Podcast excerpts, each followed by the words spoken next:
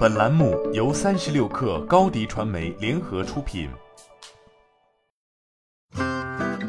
本文来自微信公众号“三亿生活”。此前曾有消息显示，苹果方面正在通过聘请外部咨询机构调查进入游戏主机市场的可能性，表明在当年 Apple 批评遭遇惨败后，苹果似乎又一次对游戏主机感兴趣了。当然，关于苹果考虑推出游戏主机的消息，其实已经传了很久，但迄今为止依然属于空穴来风。然而，关于苹果要做游戏手柄这件事，则有着极大的可能性。虽然苹果要做游戏手柄这件事看起来好像不可思议，毕竟 iPhone 与 iPad 都是触摸屏的代表。甚至当年苹果在 iPod Touch 二的发布会上，为了展现触摸屏的优势，还特意选择了 EA 的包子与 Sega 的超级猴子球两款游戏。从某种意义上来说，iOS 设备作为触摸屏的代表，游戏体验长期以来都是以触控为蓝本进行设计，看似与拥有物理按键的游戏手柄并不太沾边。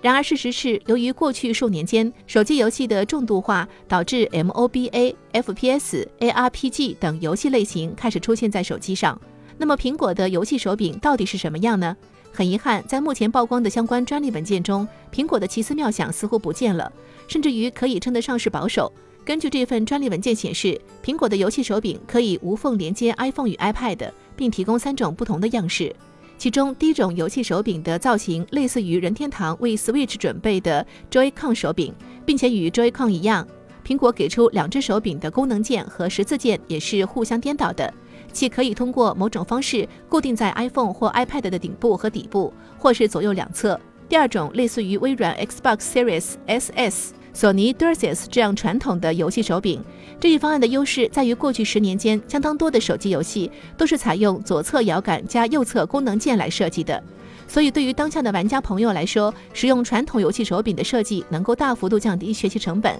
也能降低开发者适配手柄的难度。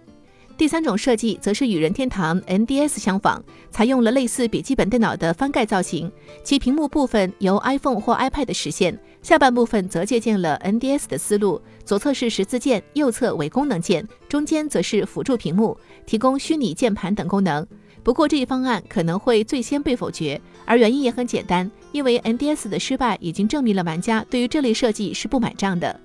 但无论苹果方面如何选择，下场做游戏手柄对于玩家来说应该都是个好消息，因为这意味着苹果承认了手机搭配手柄的组合。要知道，一直到今天为止，依然有相当多游戏厂商对于在手机上使用手柄抱有抵触的心理，而苹果做游戏手柄就相当于承认了后者的地位。这或许代表未来游戏厂商在开发手游时会将手柄纳入官方适配。所以现在唯一的问题就是苹果的游戏手柄会何时发布。